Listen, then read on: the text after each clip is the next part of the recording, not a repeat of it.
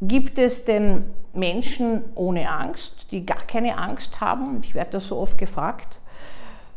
Das lässt sich nicht ganz genau beantworten, aber wir wissen zum Beispiel, dass Menschen, die eine Psychopathie aufweisen, also das ist so ein Charakterkonstrukt von Menschen, die äh, keine Angst haben und auch keine Empathie im, aufweisen im Sinne von emotionalen äh, Wahrnehmen des anderen, aber die checken ganz genau natürlich den anderen ab, weil es sind Menschen, die sehr manipulativ sind. Ja große äh, Betrüger, Verbrecher, Heiratsschwindler gehören in diese Klientel hinein.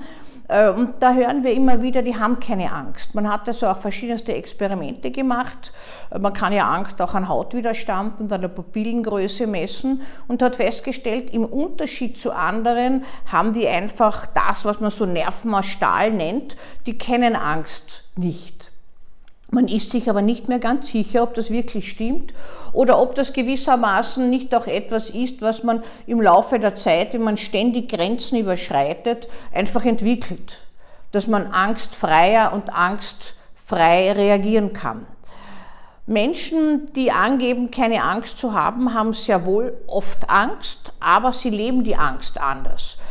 Wenn zum Beispiel, wie ich schon erwähnt habe, jemand Bungee-Jumpen geht, und er sagt also, das ist so ein Blödsinn, was Sie da erzählen, ähm, dass, man, dass, dass ich Angst habe, das macht mir taugt das einfach, dass ich da mich hinunterfallen lasse. Dann äh, kann man sich ja fragen, würde der sich hinunterfallen lassen ohne Seil? Nein, weil er Mausi äh, tot oder verletzt wäre. Das heißt, durch dieses Hinunterfallen kommt es zu einem Endorphin, Ausschüttung in unserem Gehirn und das gibt ein gewisses Wohlgefühl, aber Endorphine schüttet man im größten Stress aus und Angst gehört auch dazu, ist einer der Stressoren, die Endorphine ausschütten können, äh, beziehungsweise wenn wir in Situationen sind, wo wir sehr herausgefordert sind. Dass jemand überhaupt keine Angst empfindet, ist selten bis gar nicht. Ich habe mir fallen zwei Personen ein, äh, die mir vermittelt haben, sie kennen das Gefühl Angst nicht, beides Gewalttäter.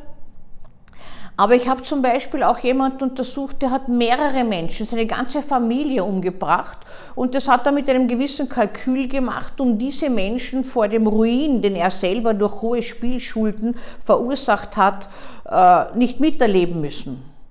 Der war völlig angstfrei, wie er geschildert hat. Zwischen den verschiedenen Tötungen hat er sich in ein Laufhaus begeben, um sich ein bisschen zu entspannen, wie er gemeint hat, und äh, dann seinen Plan durchzuführen weiter. Als er dann später in Situationen in der Haftanstalt gekommen ist, wo es um eine Verlegung gegangen ist, und äh, wo es darum gegangen wäre, dass er aus seiner gewohnten Umgebung herausgerissen wird, hat er plötzlich Angst bekommen und war ganz erstaunt darüber, dass, äh, dass das so ihn berührt. Er hat gar keine Lösung gefunden und letztlich hat er sich umgebracht.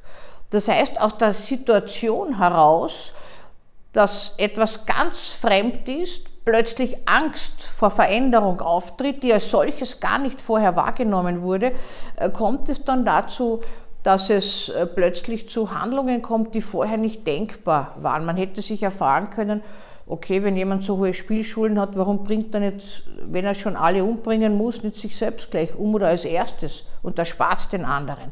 Aber das sind so logische äh, Argumentationen, die nicht so ziehen. Also angstfrei sind die wenigsten Menschen. Aber wir wissen ja, dass zum Beispiel auch manche Forscher behaupten, alles nur Konstrukte, dass schon die Geburt, der Eintritt ins Leben mit Angst losgeht oder im Mutterleib Angst auch auf das Kind übertragen wird, aber da sind wir noch geschützt. Das heißt, in späteren Situationen, äh, wenn wir angstfrei uns verhalten, dann ist es ein Stückchen auch, dass wir etwas gelernt haben. Manche Menschen würden versinken, wenn sie einem Gewalttäter gegenüber sitzen. Für mich ist das mein tägliches Brot.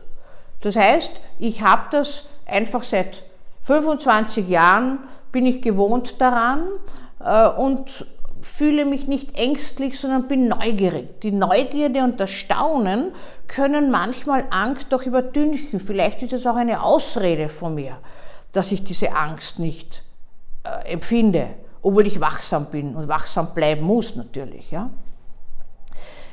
Das heißt, Angst ist immer Motor und Bremse und Menschen, die keine Angst haben oder vorgeben, keine zu haben, es gibt beides, ja, sind nicht unbedingt besser dran. Aber es können, kann natürlich gelernt werden, gewisse Situationen zu entbösen, möchte ich sagen, dass sie die Angstqualität verlieren. Dass wir einfach Prüfungsangst zum Beispiel oder Angst frei zu sprechen. Ja, das ist immer so ein, wenn man so einen Riesenanspruch hat, dann glaubt man, alle anderen vernichten einen.